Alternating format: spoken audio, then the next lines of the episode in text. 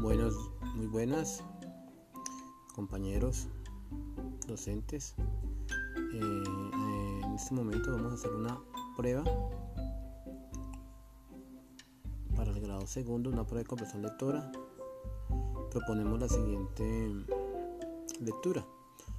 Para los niños, estos pueden trabajar el grado, grado segundo. Entonces, con esta lectura le podemos leer al niño. Se llama Marcelino, pan y vino.